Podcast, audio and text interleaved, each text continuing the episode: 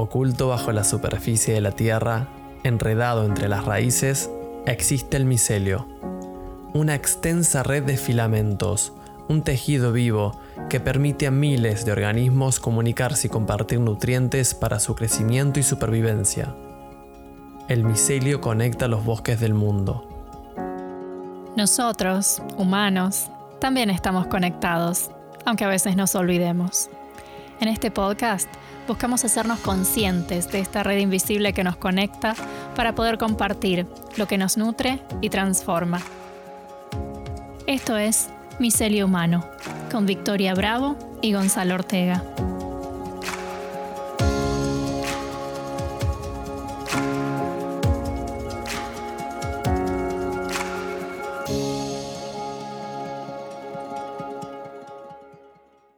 Hola, hola, hola, hola a todos, ¿cómo andan? ¿Cómo andás, Vicky?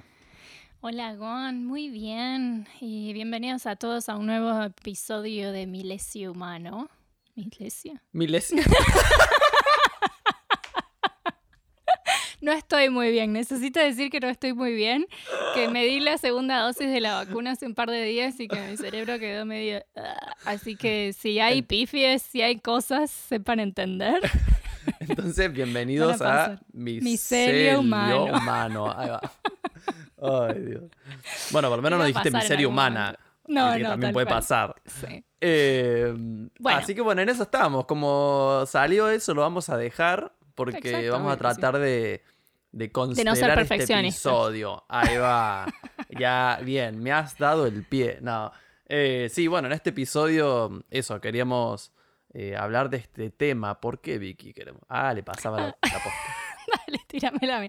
No, queríamos hablar del perfeccionismo eh, porque nos encontramos eh, siendo perfeccionistas, ¿no? Es un tema que nos atraviesa, mm. eh, relacionándonos también con amigos, eh, que en muchos casos también son perfeccionistas, y como metidos en una, en este estilo, en esta forma quizás de pensar, de, de, trabarnos, de, de estar buscando siempre lo que nos falta para, para hacer lo que debería ser, ¿no? Como esta idea de mm. lo que debería ser, lo perfecto, lo ideal, y, y, no nos, o sea, no nos animamos quizás a veces, qué sé yo, a mostrar lo que somos, a compartirnos, un poco lo que estábamos hablando en el primer episodio, ¿no? Esto de compartirnos, porque no somos perfectos, porque siempre falta algo. Entonces nos pareció. Sí, perdón. Ay, perdón. Ay, ay, no, bueno. No, que nos pareció, nos pareció que era un tema que, que, nos puede tocar a muchos y que quizás estaba bueno eh, eso, compartirlo.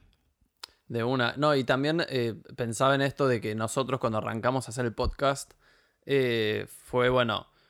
Cuando, una de las de los requisitos que nos pusimos antes de arrancar fue no vamos a meternos, vamos a intentar no ser perfectos en esto, ¿no? Como eh, siempre sentíamos de que, de que nunca podíamos arrancar nada porque no estábamos preparados o no nos sentíamos capaces o necesitábamos algo más o necesitabas el micrófono nuevo o necesitas un buen logo o y, son todas pequeñas cosas que, que apuntan a este ideal de perfección que no existe eh, y cuando arrancamos el podcast dijimos vamos a intentar soltar un poco el control entonces eh, por eso nos parece súper importante este episodio para nosotros en esta primera temporada de Micelio Humano. Ah. Primer temporada, me encanta cómo suena primer temporada. Primera temporada. Y, y, bueno, entonces Vicky, ¿querés presentar a nuestro invitado de lujo? Bueno, tenemos hoy a Santi. Eh, Santi es uno de mis mejores amigos, mi mejor amigo, que es mi hermano, eh, que ya a esta altura, digamos, parte de mi familia.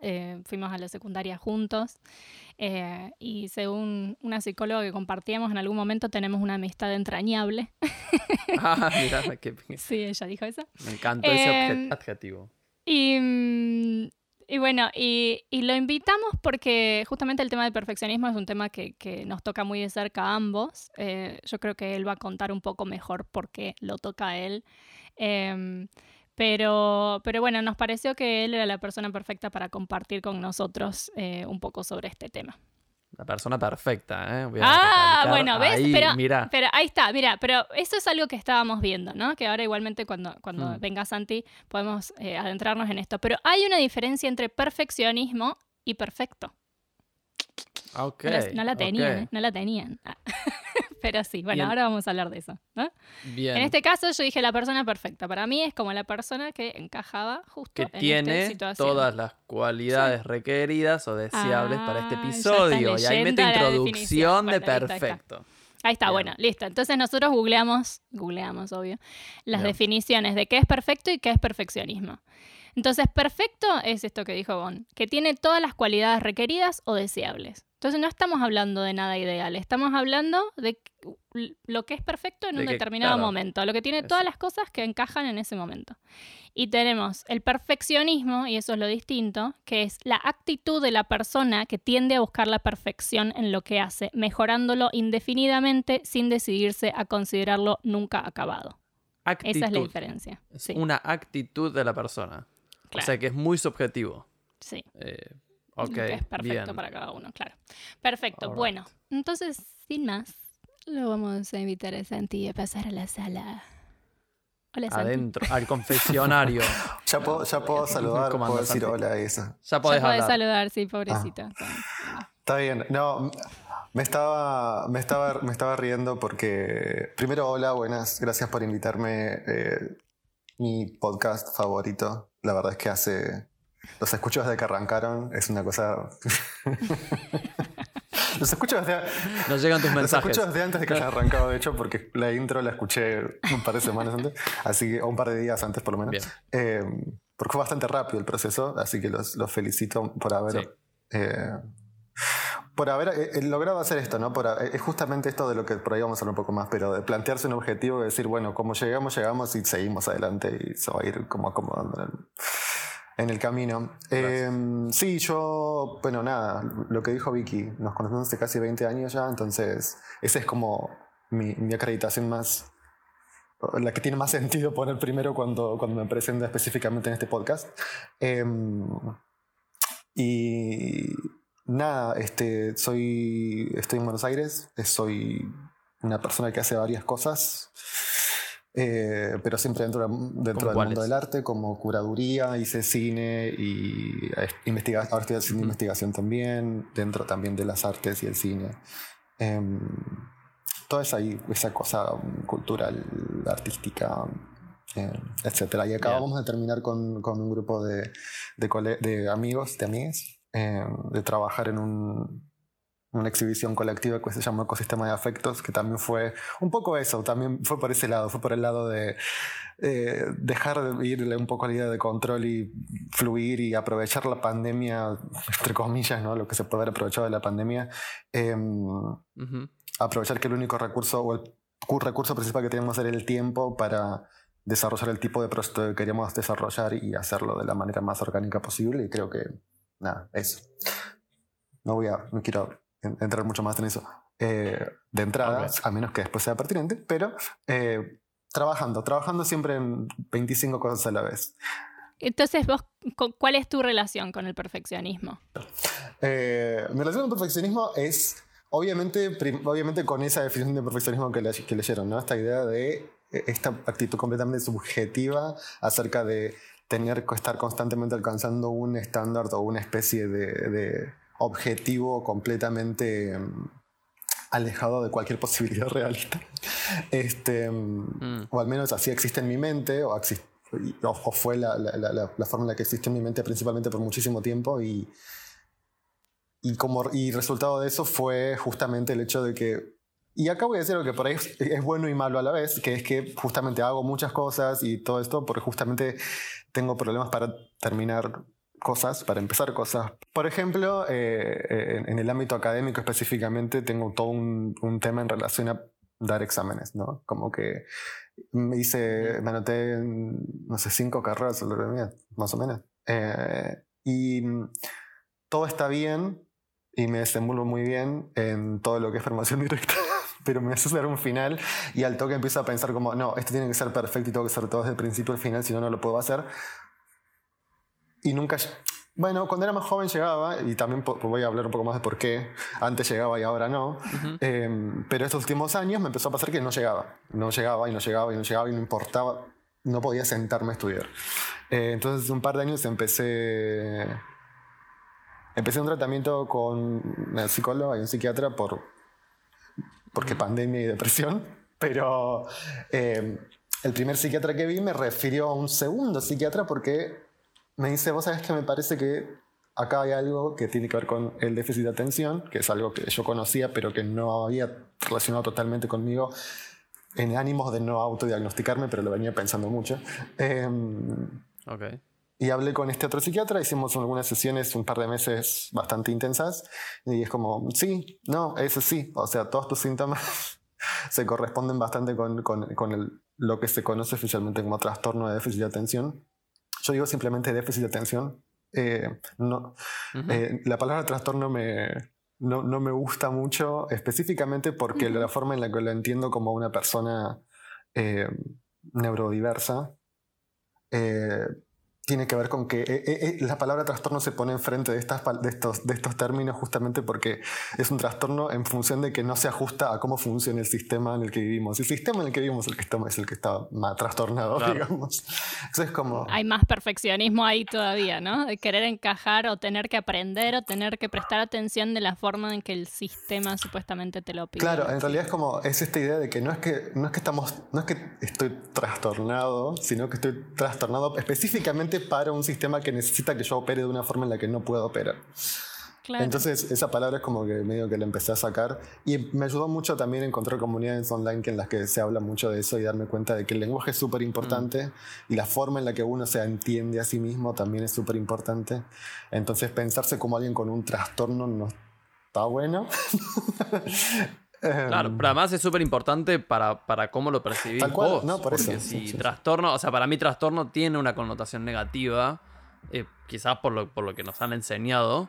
Eh, entonces, decir, bueno, no, yo no me quiero encasillar en esa, eh, está bueno, es una buena Claro, totalmente. Y por eso ahí surge la, la división esta que, que, existe entre neurodiversidad y neuro, neurodiverso y neurotípico, ¿no? Como este, eh, la neurodiversidad incluye el déficit de atención, el espectro, personas en el espectro autista y un par de cosas más. Y ahora. Bien. Eh, porque como que coincidimos en un montón de síntomas y un montón de formas de lidiar con el mundo. Entonces, eh, por eso estamos bajo, nos ponemos bajo el mismo paraguas.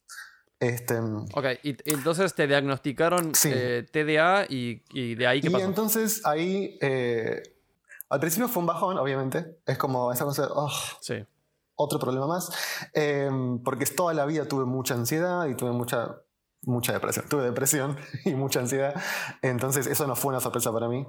Pero eh, al principio fue medio como, em, como que me saturó un poco la, la cabeza. Pero después empecé como a, leer un poco más y las sesiones con, con, con mi psiquiatra especialmente que se especializa en en déficit de atención empecemos a, trabajar herramientas y descubrir formas en las que em, uno, en las que uno necesariamente tiene que, cambiar su forma de ser, sino aceptar su forma de ser.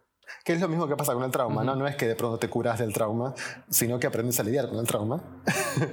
Em, y un poco pasa lo mismo con esto, ¿no? Es como aprender, bueno, tengo siempre 20 cosas en la cabeza. Eso hay días que va a hacer que se me produzca una disfunción ejecutiva. Disfunción ejecutiva es cuando mi cerebro no puede procesar las 20 cosas a la vez, no puede procesar ninguna y no hago nada. Y hay días en los que no puedo hacer nada. Y aceptar que hay días así, no queda otra. Move on. O sea, acostarte, dormir y el, otro día te vas a sentir mejor. Eh, que generalmente es lo que pasa, ¿no? Y tratar de no catastrofizar eso. O sea, como decir, bueno, es parte de cómo funciona mi cerebro. Y hay días en los que voy a estar 15 horas enfocado en una cosa, aprender que, bueno, cuando me veo yendo a ese lugar, ponerme alarma para acordarme de comer y tomar agua y mm. eh, moverme y ese tipo de cosas, eh, que es algo que, que, también me sirve un montón, aunque uno también las puede ignorar, pero a mí me sirven un montón. Estoy aprendiendo a, a que me sirvan. Em, entonces, eventualmente se convirtió en algo bastante liberador, porque se convirtió en esta idea de, ah, ok, no es que yo estoy, no, no es que vine de fallado de fábrica, sino mm. que hay algo que es, que no se ajusta a la norma en mí eh, y que no está ni mm. bien ni mal, es lo que es, o sea, y puedo aprender a lidiar con eso o me puedo dejar llevar por, con, que no puedo, em, con lo que no puedo hacer. Eh, o con lo que, a lo que no puedo llegar. Em, y eso me cambió mucho. Ahí eso... Eh, eh, no, eso digo. si querés terminar lo que ibas a decir. No, no, no. Y bueno, eso es lo que me, empezó de a poco a ayudar a cambiar los parámetros en cuanto a qué es la perfección y qué es lo que, cuáles son los objetivos y qué tiene sentido buscar y qué no. Hmm. pero bueno, sí. Eso. E, eso es lo que, eso es lo que me parecía como requete importante resaltar, que al menos lo que yo fui viendo, digamos, de lo que me ibas contando y todo, siento que el hecho de haber recibido este diagnóstico, más allá de para poner una etiqueta y lo que sea, eh, fue como que encontraste, ah, ok, hay una explicación a esto, y entonces no tengo que aspirar más a encajar dentro de esto, que es lo, lo esperable y, lo, y lo, la, la, idea de perfección, de yo tendría que poder con todas estas cosas, yo tendría que, que, que, no sé, que dar los exámenes perfecto, que tendría que hacer esto, que, qué sé yo. Eh, fue como, ok, yo soy así y está bueno aceptarme como soy y voy a poder hacer las cosas que puedo hacer. Y punto. Fue como una toma de registro, básicamente, ¿no? Como, como. Porque ahora, mientras vos narrabas esto y decías eh, que a veces opero de esta forma y a veces de esta, me empecé a preguntar yo también. Dije, para, sí, yo hay días que tipo tengo millones de cosas en la cabeza y no hago nada. Y lo que me pasaba antes muchas veces era que me, me culpaba o, sentía como, uy, no hiciste nada productivo hoy, querías hacer un montón de cosas, no hiciste nada. Y, y, con el tiempo fui intentando como aceptar esa, ¿no? Como decir, bueno, si hoy no tengo nada que hacer nada, punto. Tipo, me tiro en el sillón, no me voy afuera, lo que sea. Y, y, me olvido de esa lista de cosas que están en la cabeza cuando te levantás que querés hacer un montón de cosas. Eh, y hay otros días en los que tal cual, por ahí puedo estar horas, qué sé yo, editando un video, tocando una foto, eh, o siendo reproductivo, ¿no? Como bueno, también, entre comillas, que es ser productivo, pero es, esto, es la toma de registro, ¿no? Lo que te permite decir, bueno, yo opero de esta forma, bueno, me adapto a eso, eh, intento como buscarle la mejor forma eh, para, para, manejarnos, ¿no? Día a día. Sí, sí. Entonces, Santi, podemos decir que esta, este momento ahora de adaptación sería tu proceso. O sea, ¿en qué proceso estás hoy? Em, en parte sí, sí, sí, creo que específicamente como me vengo haciendo las últimas semanas, eh, viene, deviene mucho de, de, ese proceso que empezó hace un par de años. Estas últimas semanas creo que el enfoque estuvo, lo tuve muy puesto en, en, en lo que es la autoaceptación. O sea, como verme en mis límites y en mis posibilidades y decir, ok, esto no sabía que podía hacerlo y está buenísimo. Y, y esto, mm, la verdad es que me estaba forzando a hacerlo y la verdad que no está bueno. Y aceptar que no estoy hecho para estas cosas y que lo estaba haciendo en realidad por cumplir un mandato externo y no personal. Eh, estoy como tomando mucho registro de eso últimamente, estas últimas semanas específicamente. Así que estoy en, Estoy en esa. Y, y viene justamente de esto, de esta capacidad de que empecé a desarrollar, de desarrollar, una perspectiva, digamos. Este, claro. Así que sí, creo que estoy ahí. me, da mucha alegría como escuchar no, A mí también. Sí. sí, fui. Bueno, y te estábamos pensando nosotros, ¿no? Cuando estábamos hablando un poco antes eh, sobre de qué queríamos hablar y demás, y algo que nos pareció importante mencionar y, y dialogar acá era, eh, ¿dónde consideramos que nace esto? ¿Cuándo? ¿Cuándo, ¿Cuándo, nos parece que nace? ¿Cómo, ¿Cómo nos parece que empieza esta idea de perfeccionismo? ¿Por dónde nos, por dónde nos pega cada uno, ¿no? ¿Y dónde empieza esa idea de perfeccionismo? Creo que a lo mejor podríamos empezar por decir cómo nos encontramos siendo perfeccionistas cada uno de nosotros y cómo se originó quizás esa idea. Bien. Eh, bueno, ¿Quién quiere empezar? Sí, yo no tengo drama de empezar. Eh, no, yo siempre, que, bueno, cuando estábamos hablando de esto la otra vez, a mí se me viene, se me vienen algunos momentos, ¿no? Eh, que bueno, no los voy a mencionar a todos, pero quizás uno. Em, yo, a ver, yo me encuentro siendo perfeccionista generalmente eh, cuando se trata de, de, proyectos que quizás nacen de mí, ¿no? Como, como proyectos propios, eh, en los que uno se, expone, ¿no? Se muestra. Entonces eh, me empiezo a dar cuenta que, estoy eh, pensando constantemente en lo que. en cómo lo van a percibir los demás, en cómo lo van a ver. Eh, me pasaba mucho cuando editaba videos de pensar como que bueno, esto tipo. No, no, este video no está. Hay, acá hay algo mal. O no, este, acá se escucha muy bajo, esto lo tengo que cambiar, esto no está bueno. Eh, y así, pa, pa, pa, y, estás, y lo laburas, y lo laburas, y lo laburas, y nunca termina, y nunca termina, y nunca termina, y nunca estás listo. Eh, me encuentro ahí siendo muy perfeccionista y me encuentro siendo muy perfeccionista cuando quiero embarcarme en un proyecto y nunca me siento preparado. ¿No? Es como que, nada, ahora hice el instructor de yoga, pero, ay, no, pero dar clases es como que no siento que sea, que esté, que esté capacitado para dar clases. Y no me doy la oportunidad de aprender en, en, el proceso. Entonces, ahí creo que, que, está mi perfeccionismo, ¿no? En la vida. Em, entonces, yo cuando me, empiezo a preguntar, bueno, ok, ¿dónde nace? O, yo creo que tiene que ver mucho, bueno, en la infancia. Eh, no sé si quizás, eh, a ver, en la infancia somos como muy fértiles, ¿no? Como que lo que nos dicen nos lo creemos al toque. Eh, como muy permeables. lo creemos, sí, y nos queda, ¿no? Y nos queda. y yo me acuerdo una vez, em, es, es, es, graciosa, ¿no? Creo que esa ha sido la causa, claramente, ¿no? Es una de las tantas, ¿no? Pero yo me acuerdo una vez en la primaria, estábamos, eh, creo que era sexto grado, y bueno, teníamos que, había un proyecto del colegio, en el, teníamos que grabar un CD de música, ¿no? Entonces, cada curso grababa su tema eh, Nosotros ya escuchamos esta historia y no lo podemos creer. Por favor, compartila con el mundo para que todo el mundo se horrorice de cómo nos arruinan la vida algunos maestros. Terribles. Eh, bueno, a parar. Nombre del colegio, que no lo voy a decir porque tenía un nombre en inglés, pero era en español, el nombre era en inglés, pero en español es Tierra de María. Ah. Arranquemos por ahí. Bueno, Tierra de María. Eh, entonces, nada, bueno, teníamos que grabar un tema. El tema que teníamos que grabar, eh, que no, me acuerdo patente, porque no me olvido más, mira. Que dice, hay una luz. Bueno, ese tema, no lo voy a cantar. Que no se ve. Ah, lo cantaba.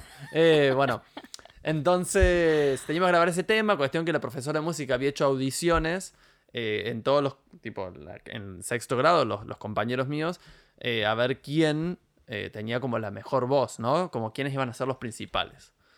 Bueno, nos hizo pasar uno por uno a cantar una parte del tema con ella. Eh, y ella tomaba nota. Bueno, cuestión que decide, ok, estos son los principales porque quizás cantan mejor. Éramos todos nenes, no estamos hablando que todos íbamos a sexto grado. No había ni un, no había alguien de 25, ¿viste? Voy a decir, bueno. O sea, tenían 11, 12. ¿Cuándo? Sí. Y no había ningún cantante, no había ningún niño, que, que, ya cantara de antes. No, no, no, ninguno es que se dedicaba al canto en ese entonces, ¿no? Entonces, bueno, bueno, eligió cinco que ella pensó que eran los mejores. Y a los otros, bueno, coro. Ok, todos fuimos, practicamos varias veces. Eh, hubo como que hicimos muchas prácticas antes de la grabación porque íbamos a ir a un estudio de grabación. Muchas prácticas, ok, los principales cantaban joya, el coro mortal. El día de la grabación, en el estudio, nos ubicó dentro del estudio, puso a los principales al frente y a mí me dijo patente, vos anda atrás, al coro en la última fila y no cantes, hace la mímica. Y yo dije, ¿qué? O sea, mi, mi, día que yo, que me había levantado con toda la emoción de vamos a ir a un estudio a grabar, me dijo que haga la mímica, ¿entendés? Que no, que, que no, que no cantara. Porque, y a vos te gustaba cantar, ¿no? Y, yo, y a mí me gustaba cantar, y me gusta cantar. Hoy disfruto de cantar en, secreto, ¿no? en la ducha, en el auto. Pero, pero justamente es eso, ¿no? Porque eso es lo que te pasó en ese momento y, pensaste que ya está, no podías cantar. Claro, y eso fue como una de las cositas de que ya desde pequeño viste que no, eh, que, ah, si, no, si vos no te dedicas al canto, no cantes. Tipo, o, si vos no tenés la voz, no lo hagas porque no vas a ser bueno. ¿Eso es lo que te eh, dijo? Claro, no, no, digo, eso fue lo que creó ah, en mi mente.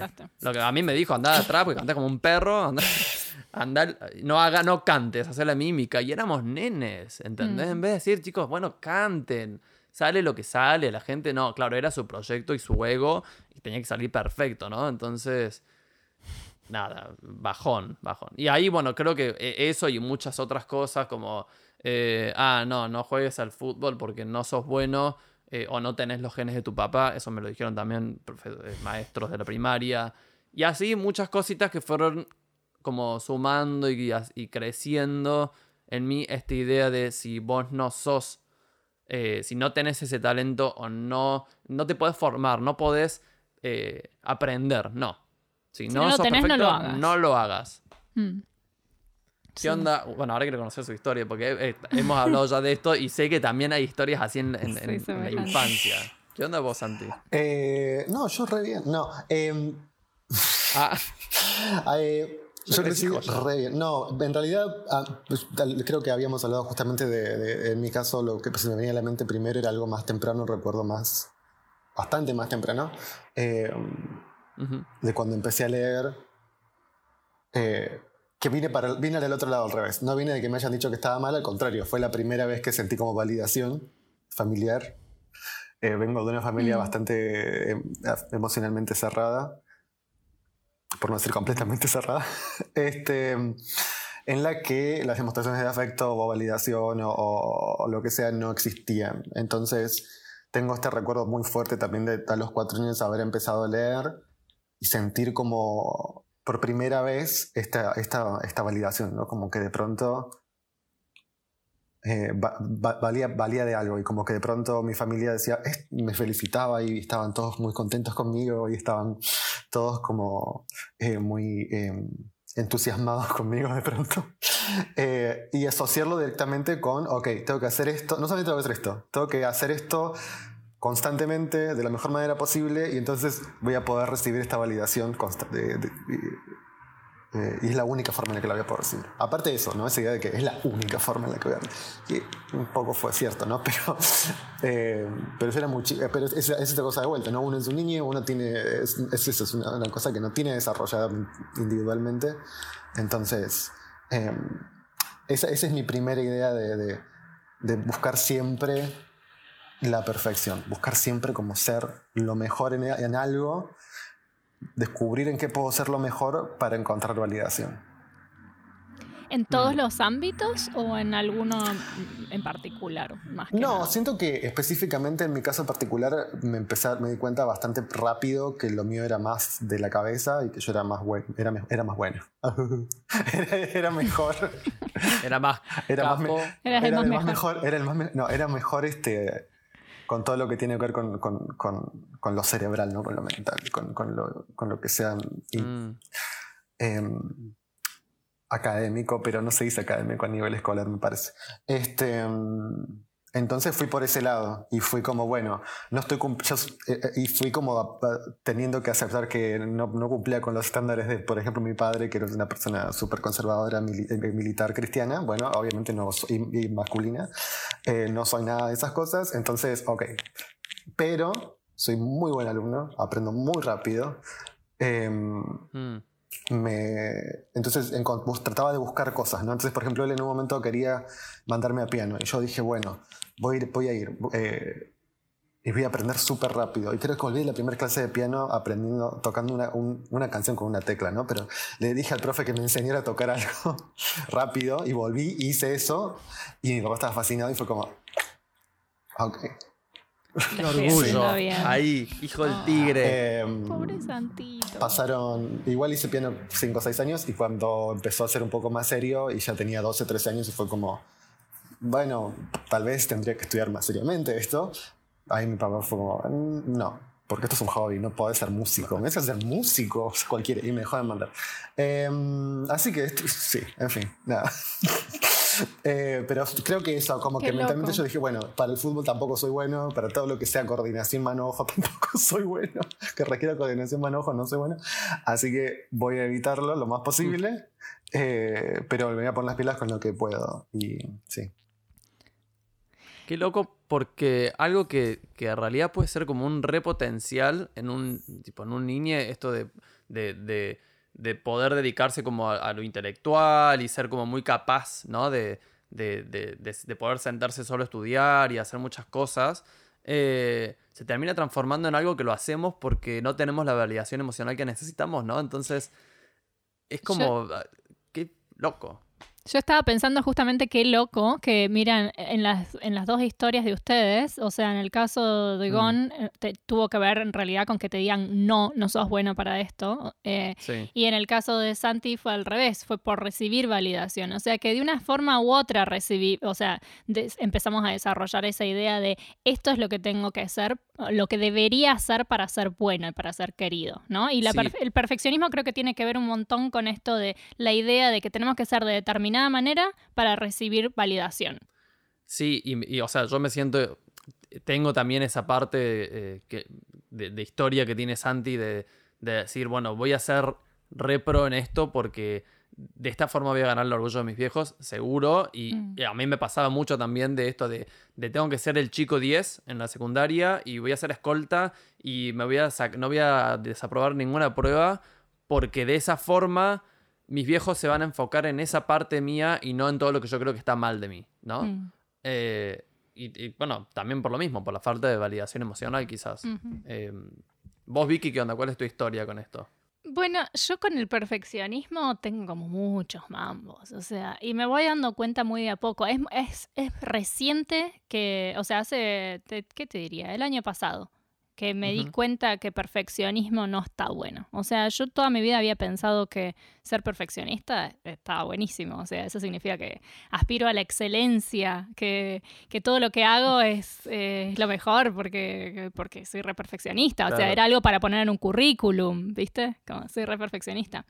Eh, y, y empecé como hace un tiempo a darme cuenta, digo, pero mm, para, quizás es distinto ser perfeccionista que ser detallista. Detallista es algo más Mm. concreto, en algo que, en lo que yo me puedo... Y, y no tiene tanta carga, o sea, no es como la perfección que es algo inalcanzable. Prestarle atención en los detalles, bueno, sí, eso es algo que hago. Claro. ¿qué No necesito hacer? ser Claro. perfeccionista, claro. Em, pero bueno, eso, toda mi vida tuve como mucho mambo con eso. Me doy cuenta que hay cosas con las que no tengo tanto mambo, ¿no? Eh, con, con la- con el perfeccionismo. Como que con algunas cosas fluyo más. Con algunas cosas ni me planteo si la estoy haciendo bien o mal o lo que sea. Pero otras cosas sí. Por ejemplo, y ahora estoy dejando mucho eso de lado, pero por ejemplo, el tema físico. Eh, mi, mi imagen. Eh, Santi sabe, de haber vivido juntos, que cuando estaba en Buenos Aires, eh, o sea, hasta cuando estaba en Buenos Aires, que te digo, yo me fui de Argentina cuando tenía 27, 28, em, y dura, o sea, durante toda mi adolescencia y hasta esa edad, yo no salía de mi casa si no pasaba todos los días media hora delante del espejo sacándome cualquier pelito de mis cejas que estuviera fuera del lugar o del bozo. Mm. O sea, eh, es como que tenía un, un mambo con, con que no tener nada fuera del lugar, estar bañada, maquillada, perfecta, perfumada, o sea, y no salía de mi casa si no estaba así. Que esto, bueno, se me fue como relajando un poco cuando empecé, Mm. empecé a viajar, por ejemplo, y, y, y bueno, y ahora ya no sé, tengo unas cejas crecidas de hace como cuatro semanas, porque las Y estoy dejando ser. bien. claro, las estoy dejando ser viendo qué onda. Pero digo, a ese nivel es como que estoy procesando todo eso. Te- me agarra el perfeccionismo también eh, con lo académico un poco. Eh, por, por momentos, en distintos momentos de mi vida me agarró más que en otros. Ujú. Eh, por ejemplo, cuando estudié counseling, no tanto. eh, eh, era porque disfrutaba muchísimo la carrera, entonces como que fluía mucho más. Sin embargo, sí me importaban las notas. Me acuerdo de haberme sacado un 6 una vez y sentirme muy mal. Eh, y después, mira, algo que me parece lindo, con, bueno, no sé si lindo, pero interesante contar. eh, el año pasado estaba estudiando un curso de un diploma de, de social media marketing, eh, de, de redes sociales, de, marketing en las redes sociales. En redes sociales.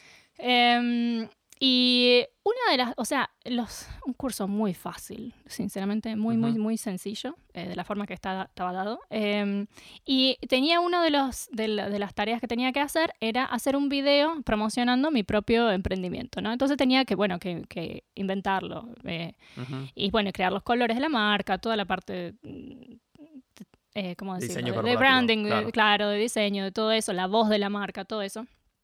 Eh, y yo dije, bueno, un video, es re fácil hacer un video. Y además, a mí me gusta la fotografía y además tengo idea de, de, de- Claro. de video y además tengo buen oído y claro, yo lo hago. O sea, está, nunca, nunca edité un video en mi vida, pero seguro que lo voy a hacer y me va a quedar eh, excelente.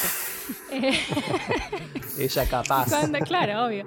Y cuando me puse a hacerlo, me encontré con, con que no. O sea, con que eso, nunca había visto el software de edición, en realidad. Lo había visto porque alguien más lo había hecho. O sea, Opi, mi pareja, Claro. eh, trabaja con, bueno, con software de edición todo el tiempo. Entonces yo lo veo a él y yo le decía, ay, no, esto tendría que ser así, esa, qué sé yo. Y entonces para mí yo lo sabía hacer. Eh, Cuando yo me puse a hacerlo, mi necesidad de que... de- de- de esta idea de, que, de cómo tenía que ser perfecto, o sea, de, de, la excelencia, de que los colores tenían que ser de tal manera, de que los cortes tendrían, tenían que ser perfectos de esta forma y que la música tendría que caer perfecta. O sea, la edición de video es lo que me enfrentó por último, o sea, lo que creo que me hizo el clic para darme cuenta de lo perfeccionista que era y de que yo pensé que iba a fluir, que era algo sencillo, que nadie me estaba exigiendo que fuera así y era yo misma la que me estaba poniendo en ese lugar. Eh, y eso es lo que empezó mi proceso de, replantearme eso. de em, validarlo y darle...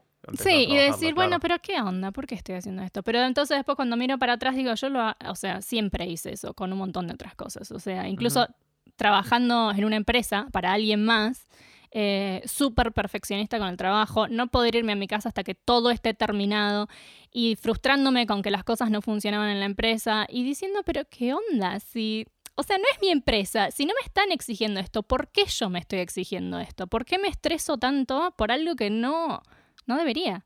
Em, y con lo académico, cuando era más chica, em, em, me acuerdo de bueno, mi mamá, eh, que vamos entonces a de dónde viene, ¿no?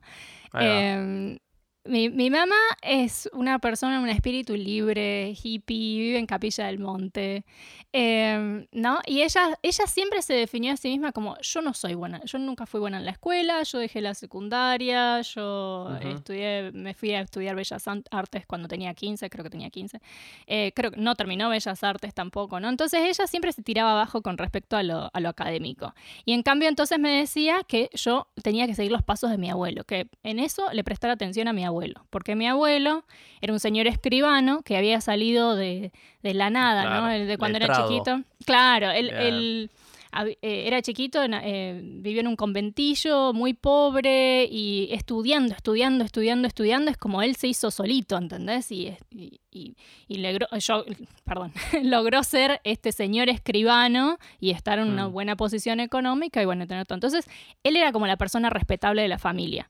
Entonces, yo tenía en mi cabeza que yo tenía que ser como él. Y entonces todas las cosas que hacía eh, a nivel académico tenían que ver con, con, eso, con querer agradarle a él, con tener su aprobación. Porque la aprobación de mi mamá ya la tenía, pero la aprobación de mi mamá era como, bueno, pero si vos ya me dijiste que vos no sos buena en esto, entonces... Claro, y además, bueno, a mí esa, como que esa parte de tu vieja no le interesaba tanto, entonces, bueno... Claro, me lo validaba igual, ¿no? Era como que ella me decía, pero no hace falta, o sea, no sé, está lloviendo y por ahí, no, si no tenés ganas de ir a la escuela, no vayas, me decía. Y yo, no, yo tengo que ir igual, tengo que tener asistencia perfecta. Era como re exigente conmigo misma. Mm. Y, después frustrarme mal cuando tenía malas notas o cosas así. Cuando llegué a quinto año, a quinto grado, perdón, y me pusieron como escolta de la bandera, fue como, Ah, re ah, importante para mí. Claro. Y después nos mudamos, vivíamos en un lugar de Córdoba y nos mudamos a Capilla del Monte. Y claro, no tuve más la bandera porque era justo el último año.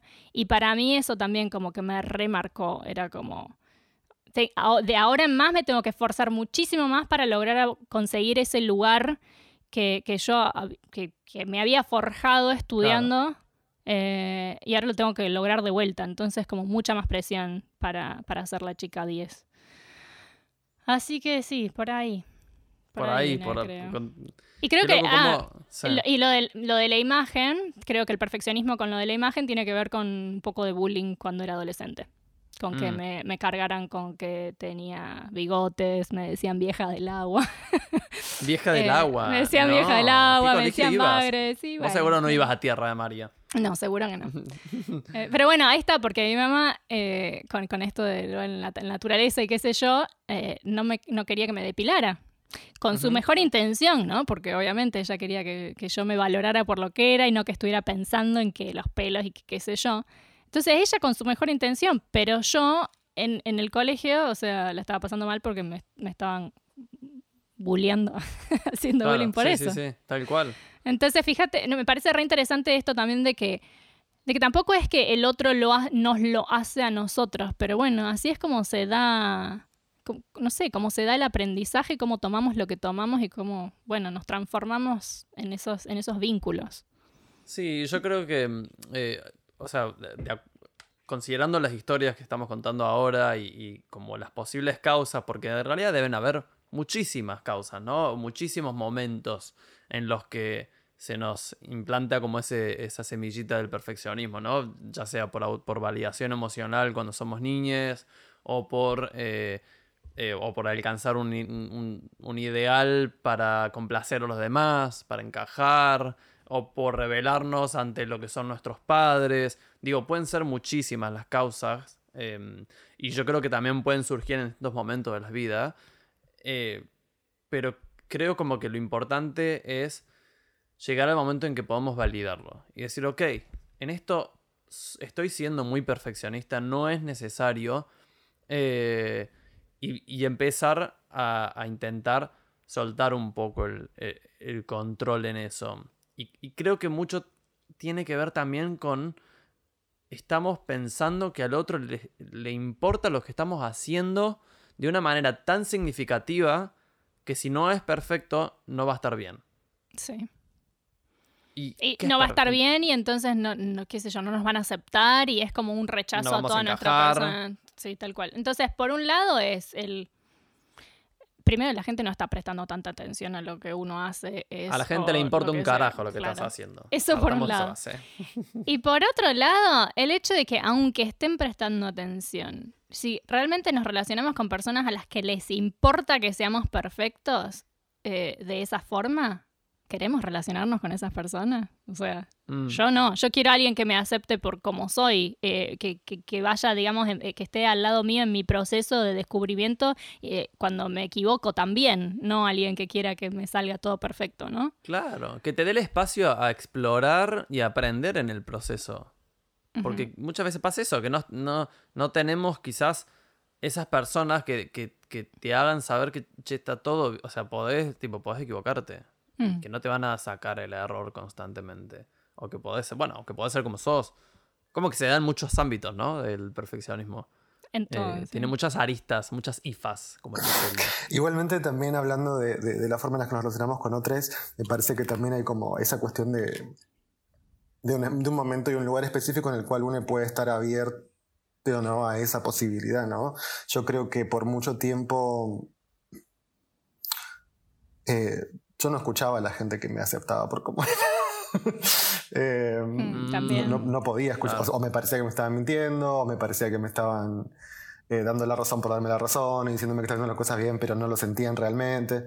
Porque yo tenía otros estándares, pero yo, yo sabía que yo estaba haciendo las cosas mal eh, todo el tiempo. Em, entonces es como, está también en ese eh, ese proceso constante del devenir de los años, este, por lo menos en mi caso en particular, que durante mis 20 fue, fui completamente incapaz de escuchar a cualquier persona que pudiera estar de, ese lado y que me mm. quisiera aceptar de esa forma, em, porque yo estaba buscando, buscando algo que no iba a alcanzar jamás.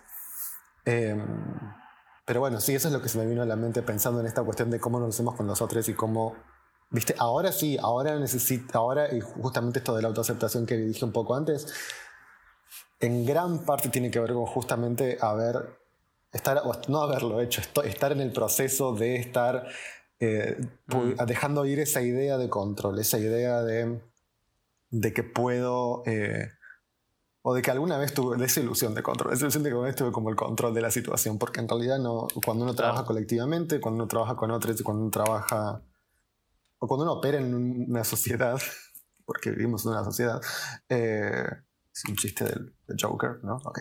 Eh, bueno, eh, uno, tiene que aprender, uno tiene que aprender eso, ¿no? Como es, algo como es inevitable em, y está bueno descubrir cuál es el lugar que uno puede ocupar dentro de, de eso, con sus propios parámetros, en sus propios, con sus propios límites pero también entendiendo esta idea de, no, no hay control y nada tiene sentido. No es que nada tiene sentido. Todo tiene el sentido que le demos. Entonces, ¿por qué no darle un sentido copado a las cosas? Este, en vez de castigarse por lo que uno no es. Em, pero bueno, sí, va, va, por ese lado, me parece. Pero también es cierto que es súper difícil el sacarse ese aprendizaje de encima, porque viene de la viene en el casi, supongo que en la mayoría de los casos, sino en todos, en gran parte de, lo que uno aprende cuando, cuando es niño y cuando aún no tiene como ese, esa capacidad de filtrar qué, eh, qué es positivo y qué le sirve, qué te sirve y qué no. Entonces, sí, eso. Em, de lo que estás diciendo, me, suena también un poco esto de encontrar eh, eh, nuestro lugar en, el micelio, ¿no? De ser quienes somos y eso va a nutrir a otros, seamos lo que seamos, ¿no? Eh, y, que no hay una idea de lo que tenemos que ser. Claro, exacto, somos lo que somos y eso es lo que está bien en este ecosistema.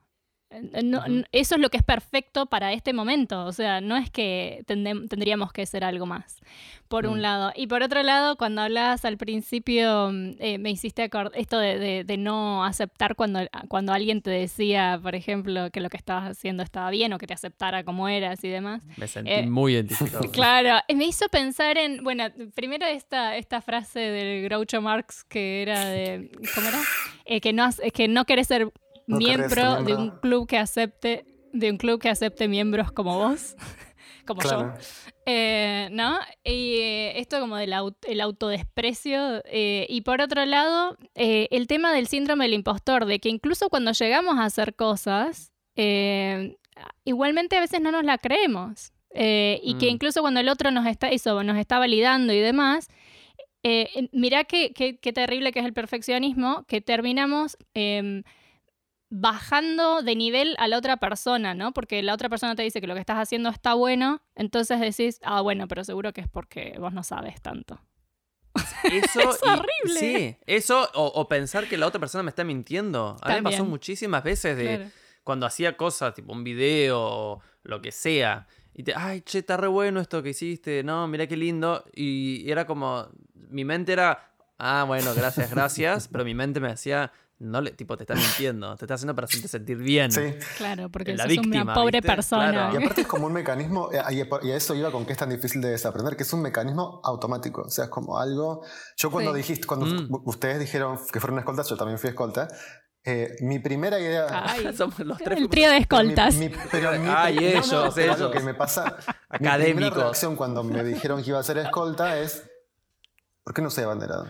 Cualquiera, ¿por qué soy escolta? Malísimo. Claro que sí. Obvio que sí, Estuve yo también. re conforme con la idea de ser escolta. Aparte, perdón, pero yo era escolta de la papal, ni siquiera de la Argentina, de la bandera papal, que es como. Es, ah, es, muy, es como ya era el. La bandera. Era como, la bandera papal. Era como el quinto promedio, entonces, ¿no? Era re no lejos estaba. ¿A quién le dieron esa bandera? O sea, la repifiaron. No, claro que sí. en ese momento. Y, era, era eh, pero eh, eh, y es esa cosa, esa cosa automática de encontrarle el error, a la falla a todo. Es como muy, muy difícil de desaprender. Y aparte también es muy difícil de desaprender y no caer del otro lado. Porque a mí también me ha pasado, me, me pasa mm. eso, ¿no? Como con otro de mis temas de, mis inquietudes mentales es la distimia, que es, una, un tipo de depresión recurrente, ¿no? Entonces, em, siempre estoy un poco deprimido, básicamente. clínicamente hablando. Em, pero entonces, si no me cuido, si no cuido lo que estoy pensando, si no cuido la forma en la que estoy como operando en el mundo, una cosa de estas lo que va a hacer es que me vaya para el otro extremo. Y tipo, nada tiene sentido y no tengo que hacer nada nunca más porque ¿por qué no me muero? Este, y bueno, es, es, este, es muy difícil encontrar ese equilibrio. Obviamente no es algo permanente, pero está bueno como aspirar a eso, me parece. Sí, es que creo que eh, es, es, difícil trabajar el perfeccionismo o validarlo porque se trata de que tenés que romper un montón de acuerdos que hiciste antes, ¿no? Como acuerdos que están muy implantados en nosotros. Eh, de, que la opinión de los demás importa, de que de del ideal de perfección, de cómo tienen que ser los cuerpos, de, de un montón de cosas. Hay un montón de acuerdos que cuando validamos el perfeccionismo tenemos que empezar a romperlos. Entonces es muy difícil. Hay, hay una cosa que, que quiero decir, que, que, me olvidé decir antes, que me parece que también re importante, ¿no? Que cuando a veces tenemos esta idea de perfección, especialmente cuando queremos cuando queremos hacer algo, pero bueno, también quiero, puede tener que ver con cómo nos vemos y demás, ¿no? Que muchas veces nos comparamos con cosas que, por ejemplo, con personas que están en un determinado lugar, eh, en una mm. posición, por ejemplo, de éxito y que nosotros consideramos que son perfectos y aspiramos a eso. Y, no vimos cuánto les tomó a esas personas llegar a ese lugar. No, no, vemos que en realidad no es que nacieron así, es que tuvieron todo un recorrido de equivocarse un millón de veces, que los rechazaron un mm. montón de veces antes de llegar ahí.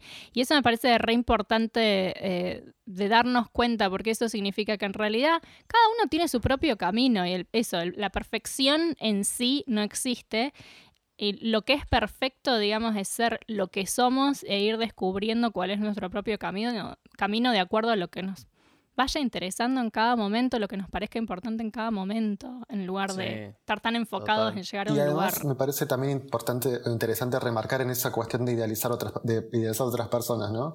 Que es cuando, cuando ves a una persona de esa manera, no la estás viendo como persona, sino como ideal. Esa persona no hay forma de que sea así todo el tiempo, este, porque es solamente una dimensión o una perspectiva la que estás viendo. Entonces, pero, eh, entonces es, eso, ¿no? Como a, también saber que el otro es un otro en su totalidad y no solamente en lo que uno piensa que es, en lo que se muestra, digamos, ¿no? Y que eso también, bueno, por ahí esto no sé si tiene mucho, si va a tener mucho sentido que entre, pero que tenía que ver con lo que habíamos hablado del día del genio, la idea del, eh, esa mitologización de la, del otro como una persona, como que hay gente que está más allá, ¿no? Como que hay gente que ha pasado mm. por...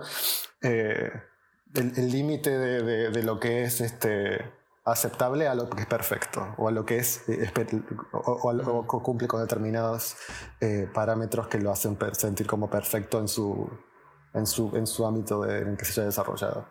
Pero después cuando vas creciendo te das cuenta, no, esa persona la pasó re mal toda su vida.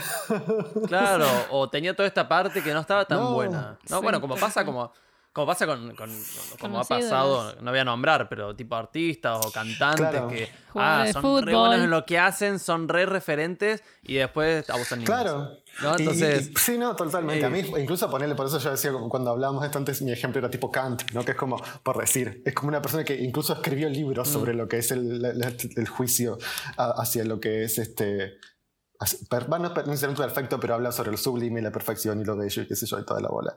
Y, esta era una persona que escribía todo el día, salía una hora por día de su casa, no hablaba con nadie. O sea, no, gracias. O sea, si tengo que hacer eso para esto, para llegar a haber escrito un libro que me van, que voy a, van a, estar en los currículas por 20 millones de años, prefiero no hacerlo, la verdad.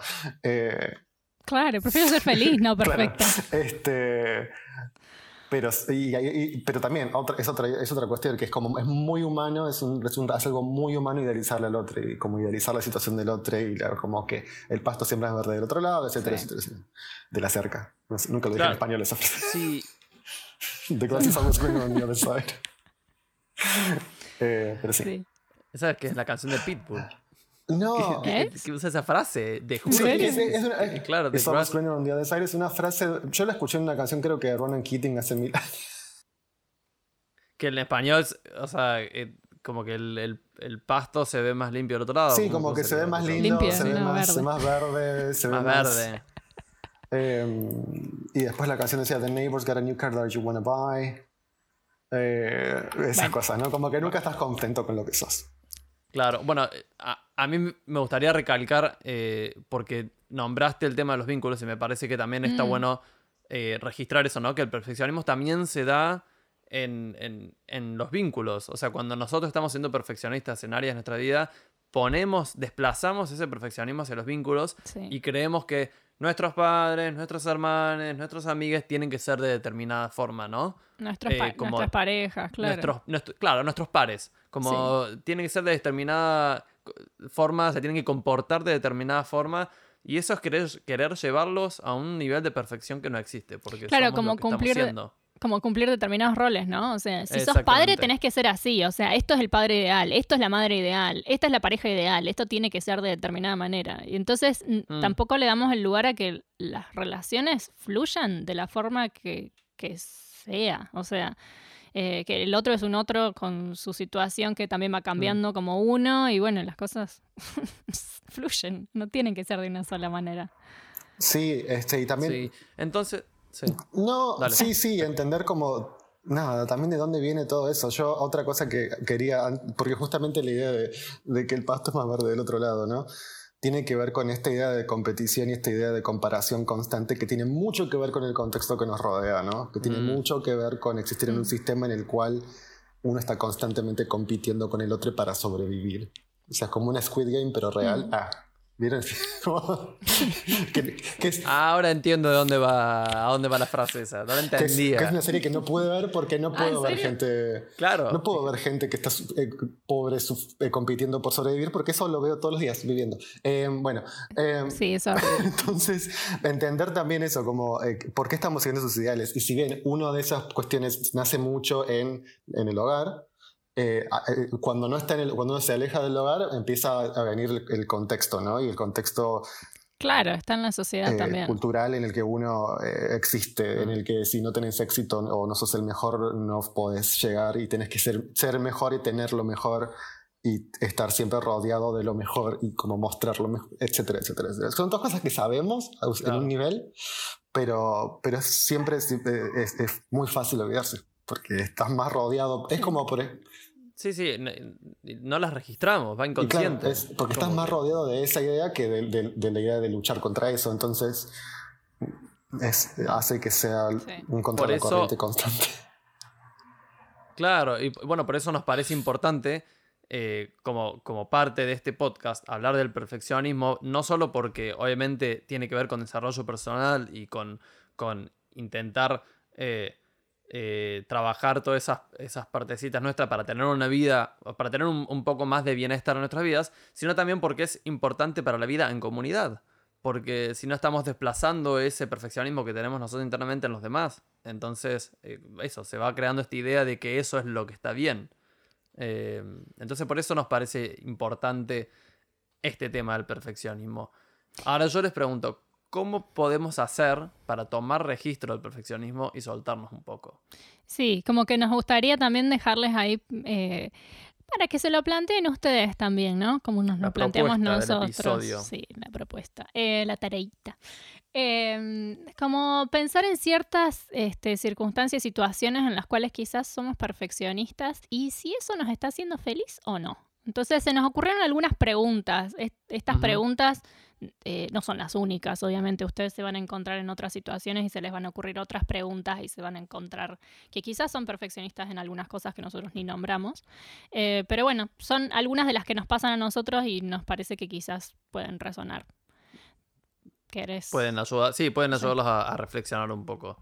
Eh, la primera que, que estaría bueno preguntarse es, cuando estás haciendo algo, ¿te cuesta concluirlo porque siempre pensás que le falta algo?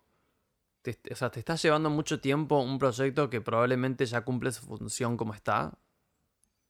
Pero nunca sentís que está, pero claro, claro, pero nunca sentís que está completo. Sí, Claro, Claro. le- siempre le falta algo. Eh, después también pensamos, eh, no- nunca te, o sea, hay cosas en las cuales no te animás a empezar porque no te sentís preparado o no te sentís capaz. O sea, viste cuando querés empezar a hacer algo, pero Hmm. siempre te falta algo, ¿no? No estás listo, no estás seguro, necesitas saber más, necesitas estudiar más. La, la mía clásica era, no, yo no puedo hacer este video porque yo necesito una cámara para eso. Claro, Y claro. ya la tenía. tipo, Claro. la típica, ¿no? Claro, Ahora hagamos el podcast hasta que no compre el micrófono para podcast. Claro. Cualquiera. sí. Ok. Eh, ¿es, es eso o te das la oportunidad de ir aprendiendo sobre la marcha? Que eso sería Hmm. eh, lo copado, ¿no? Lo, lo ideal. Ah. no, pero eso sería sí, lo que, lo que la que va. Eh, la, bueno, otra cosa que nos preguntamos es, eh, y que podés eh, reflexionar sobre esto, eh, sobre esta idea del perfeccionismo en cuanto a la apariencia, ¿no? Mm. Pasas mucho tiempo mirándote al espejo y pensando que podrías cambiar, ¿qué podrías cambiar de tu cuerpo para alcanzar un ideal de belleza?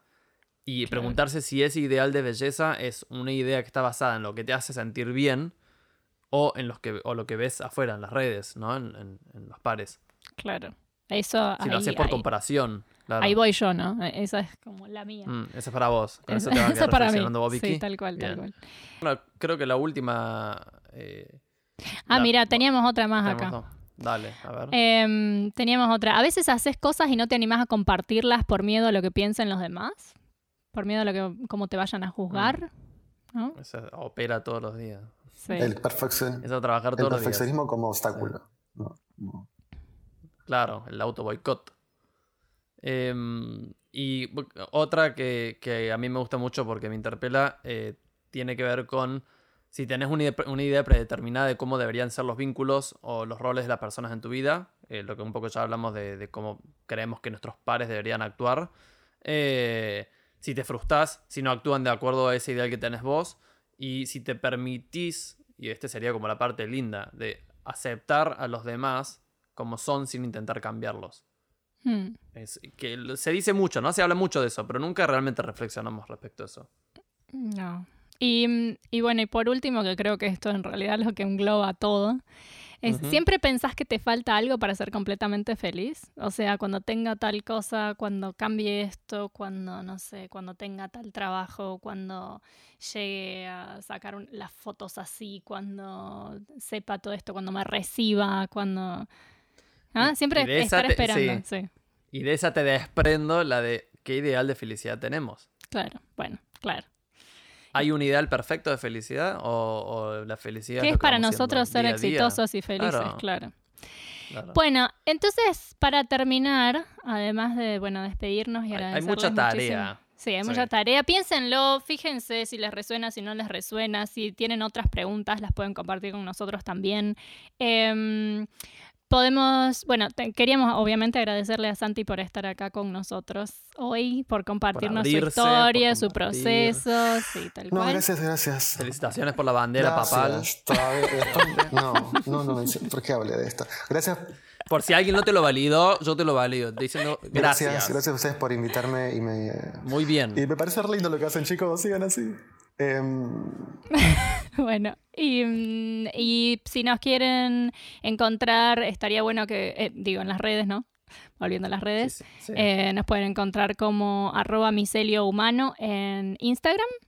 Eh, Nuestros Instagram personales son, eh, el mío es... ar- Arroba. Ah, bueno, dale. Son arroba, son arrobas. Son arrobas. ¿el tuyo cómo es, Vicky? El mío es arroba victoriabravo.ro, que es R-A-W. El Y, mío es arroba gon papa Nicolau Ortega.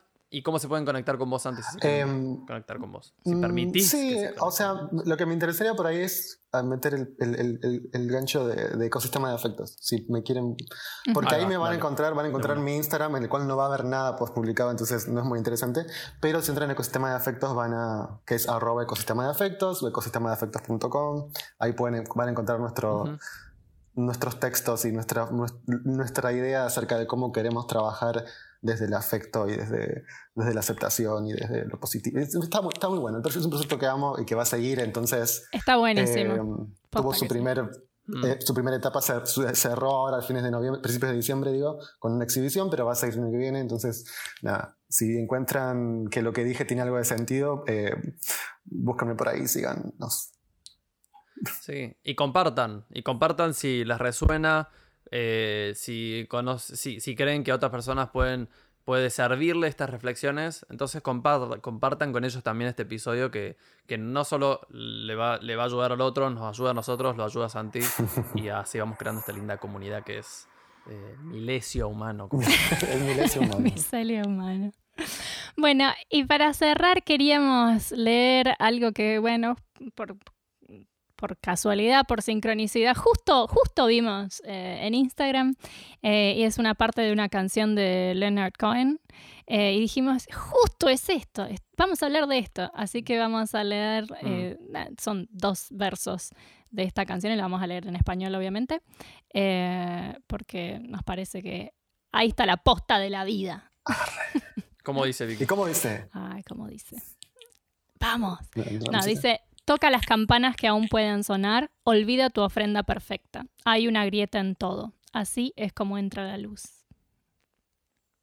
Ah, Ah, por las grietas Ah. entra la luz. Por las grietas entra la luz. Hay que Por lo mandarnos y hacer. Escuchen el sonido de la gente teniendo epifanías ahora mismo en todo el mundo. Eh, suenan las campanas de la iglesia.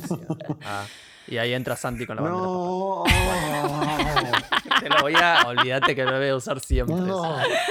Bueno, muchas gracias eh, por acompañarnos una vez más y estar del otro lado escuchándonos. Nos vemos en el próximo Nos vemos episodio. en el próximo episodio. Que estén bien. Chao. Chao. Vamos a cortar Como muy perfecto. Vamos a cortar eso. Ah, no la quisiste remar ni siquiera. No, no la puedo remar porque no sé. Eh, ok, te digo, entonces a- te doy pie de vuelta. Eh, Sí, dale. Bueno, entonces, ¿a quién tenemos hoy, Vicky? Bueno, eh, no. no puedo, chicos, perdón.